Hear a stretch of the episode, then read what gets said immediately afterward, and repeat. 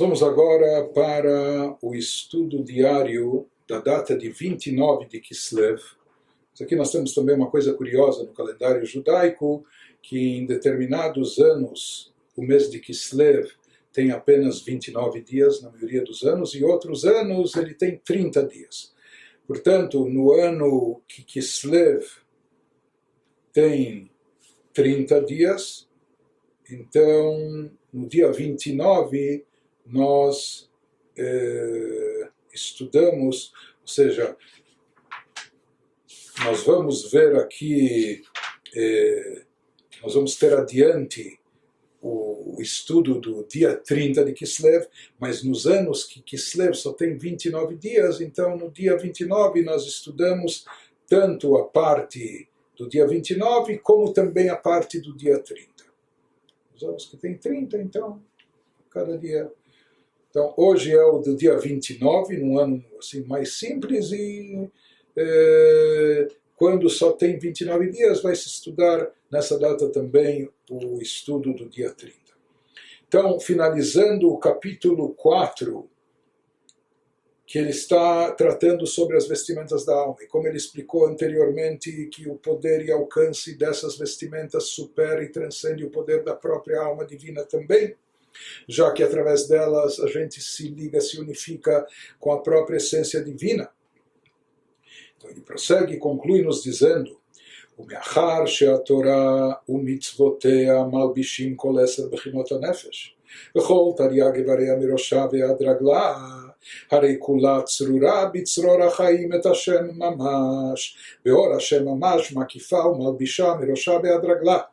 כמו שכתוב, צור יחסה בו, וכתיב קצין הרצון תעתרנו, שהוא רצונו וחוכמתו יתברך, המלובשים בתורה ומצוותיה. Traduzindo, visto que a Torá e suas mitzvot fornecem vestimentas para todos os dez poderes da alma, como a gente explicou anteriormente, que é just, justamente através dessas vestimentas que nós conseguimos eh, envolver as partes, componentes da nossa alma divina, tanto os poderes intelectuais como os poderes emocionais, nós conseguimos envolver eles com divindade.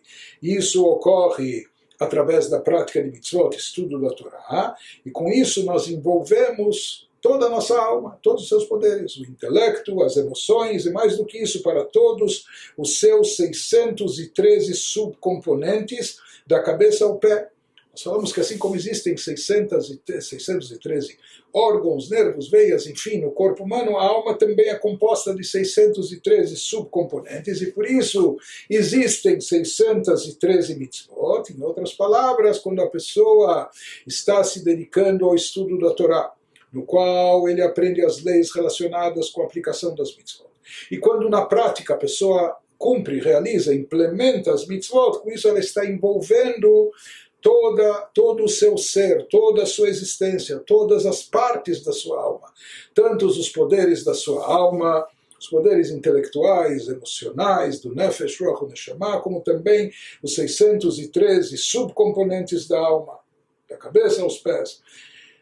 Então, o que ocorre com isso? Segue-se que a alma é completamente atada no feixe da vida com Deus, essa é uma expressão uh, bíblica. Em outras palavras, a pessoa consegue se conectar por completo com Deus. Ela está literalmente conectada com Deus, da cabeça aos pés, maneira de dizer, ou seja, todas as manifestações da sua alma, todos os aspectos da sua alma todos os poderes da alma, todas eh, através das vestimentas, todos os subcomponentes, as 613 partes da, da alma, ou seja, a pessoa consegue eh, elevar e envolver todo o seu ser espiritual, toda a sua alma, unificando-a com a essência divina. Então, uma vez que todos os poderes da alma estão investidos na Torá e Mitzvot, e Torá e Mitzvot, nós falamos que eles estão unificados com Deus, já que a vontade e sabedoria divina, e Ele e sua sabedoria, Ele e sua vontade são uma coisa só, já que Ele não depende de nada externo, Ele tem tudo por si só, de forma intrínseca própria.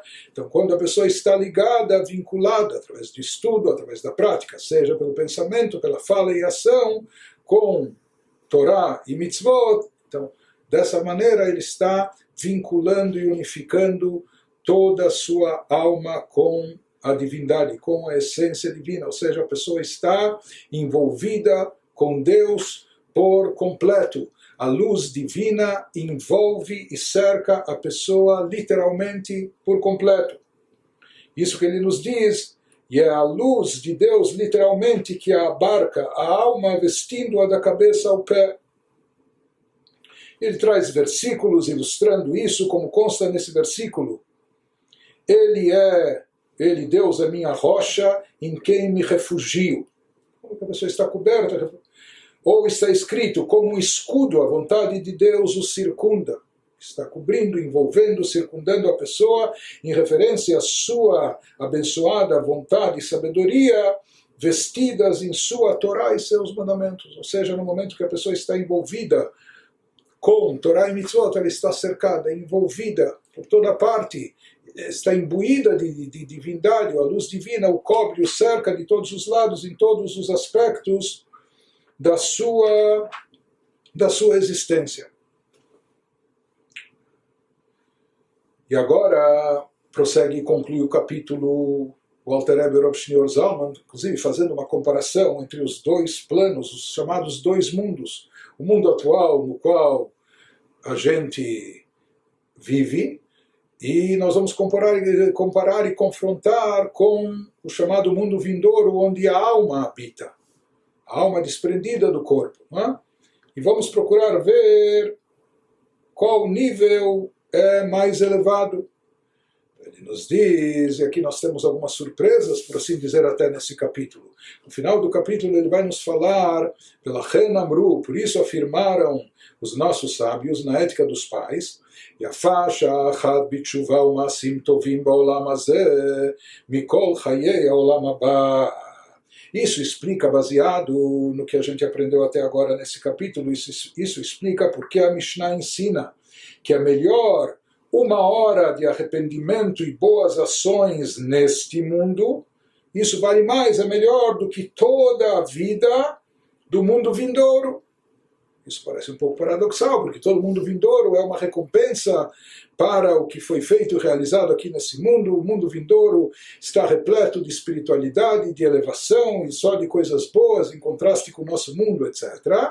Então ele diz por que, que os sábios fazem essa afirmação, qual o sentido mais profundo dela.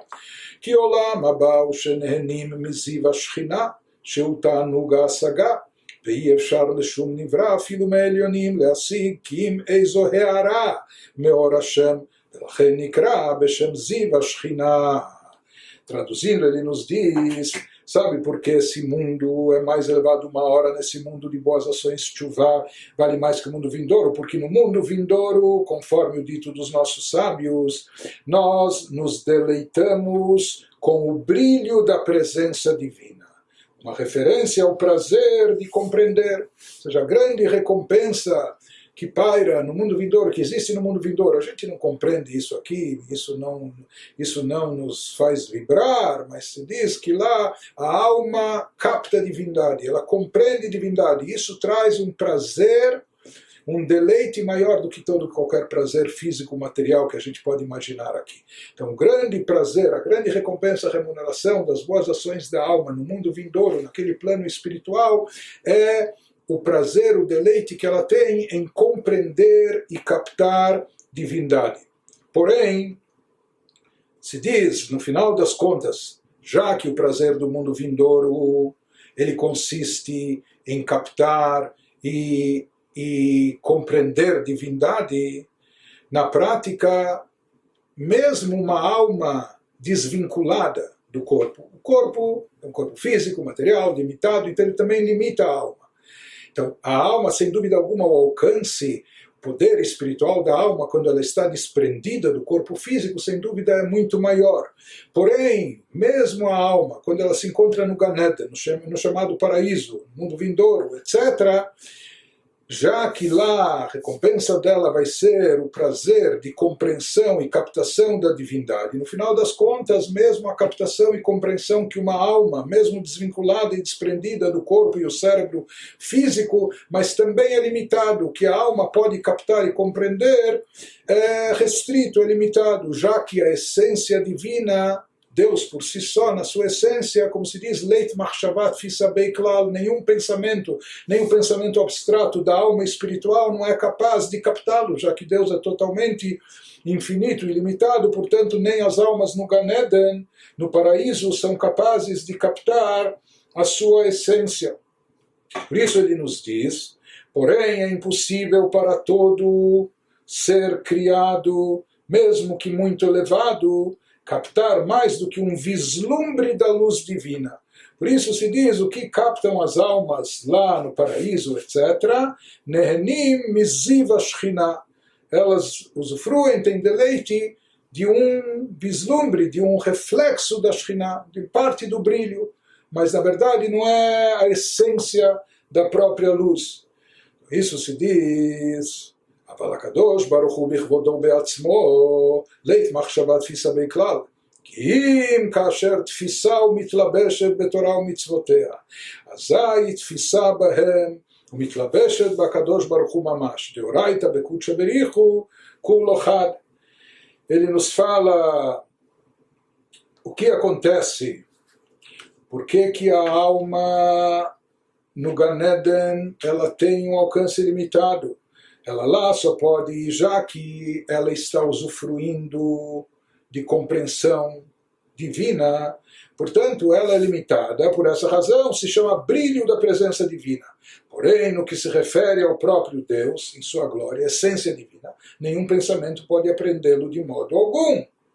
Existe uma única exceção Existe uma única forma, ou seja, é impossível captar a Deus. Leit Machshavat Fisabei, mesmo a mente mais genial, mesmo a mente espiritual da alma desprovida de corpo físico limitativo, ela também não pode captar. Ou mesmo seres celestiais, angelicais, ou astros, ou o que for, seres espirituais, que eles têm uma compreensão muito mais elevada que a nossa, porém eles também não podem entender e captar a divindade na sua essência.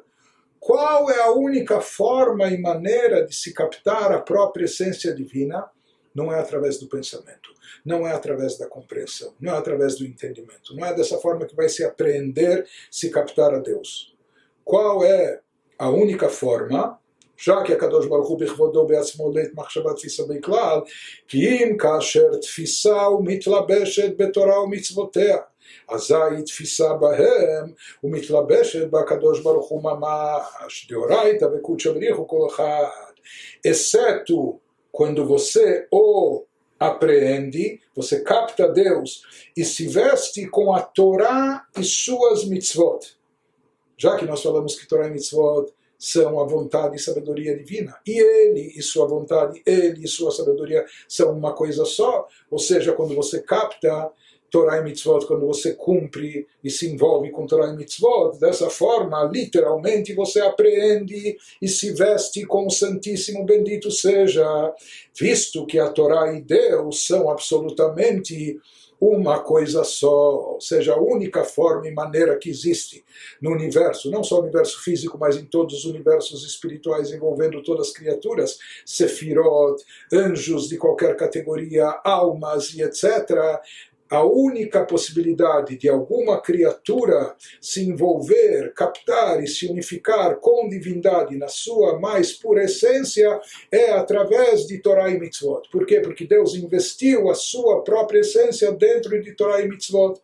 Portanto, isso nos explica por que é mais bela uma hora de chuva, retorno a Deus e boas ações aqui nesse mundo, cumprindo Torah e Mitzvot, porque com isso a pessoa se vincula e se unifica à própria essência divina. Isso vale mais do que toda a existência, toda a vida no mundo vindouro.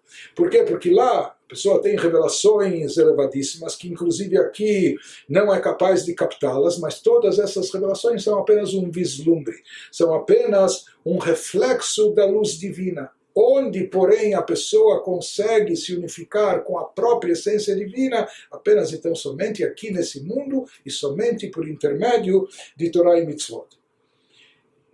E isso também parece uma coisa um pouco paradoxal. Por quê? Porque a pessoa, às vezes, no Torá está escrito, está estudando leis, nós temos tratados talmúdicos que versam quando o boi do vizinho chifrou a vaca do, do outro vizinho e etc. Isso é estudo da Torá, tratados talmúdicos, ou quando a pessoa faz uma mitzvah manuseando algum objeto, seja o tefilim, que são caixas de couro animal, etc. Então, é um pouco difícil de entender. Isso vale mais do que todas as revelações divinas, elevadíssimas, espirituais, que, que ocorrem no paraíso celestial, no, no, no mundo vindouro.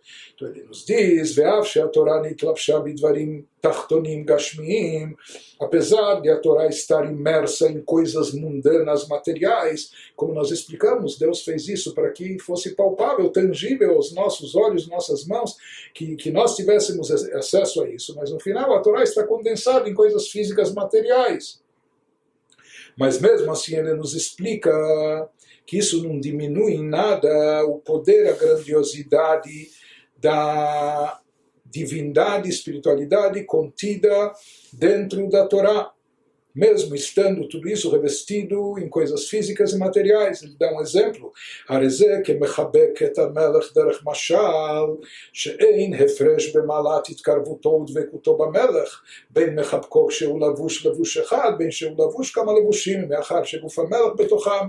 Então ele dá um exemplo claro para a gente entender isso. Ele nos diz que apesar da Torá estar imersa em coisas mundanas materiais, isso pode ser comparado a abraçar um rei alguém que teve acesso e teve o privilégio, o rei se aproximou, estendeu a mão, e mais do que isso, ele permitiu um abraço, onde não há diferença no grau de proximidade e união atingido pelo abraço, esteja ele trajando uma veste ou várias vestes, quando você o abraça, dado que o próprio rei está dentro delas.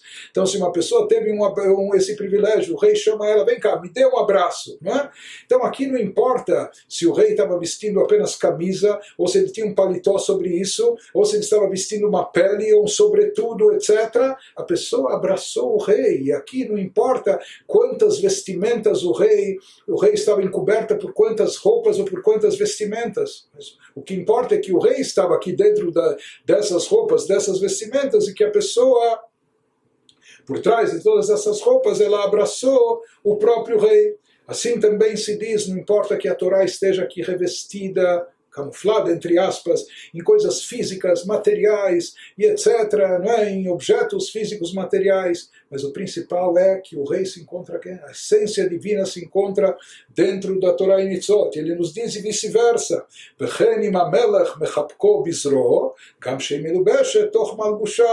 Diz também quando o rei oferece um abraço com seu abraço, com seu braço, ainda que esteja envolto em suas vestes. Não, é? não, importa se o rei estava de camisa de manga comprida ou de manga curta, ou se ele estava com um paletó, ou se ele estava também vestindo uma pele especial ou um manto, mas se o rei veio e deu um abraço para a pessoa, ele recebeu um abraço do, do, próprio rei. Então se diz aqui, uma vez que eh, nós estamos, a Torá está nos envolvendo, as mitzvot estão nos cercando. Isso é a própria divindade, porque elas são a vontade e a sabedoria divina. E ele, Deus e sua sabedoria e vontade são uma coisa só. Então no momento que nós nos deixamos envolver, nós nos envolvemos com Torá e Mitzvot, isso significa que estamos recebendo o abraço do próprio Rei, mesmo que essa Torá e Mitzvot estão revestidas em coisas físicas e materiais.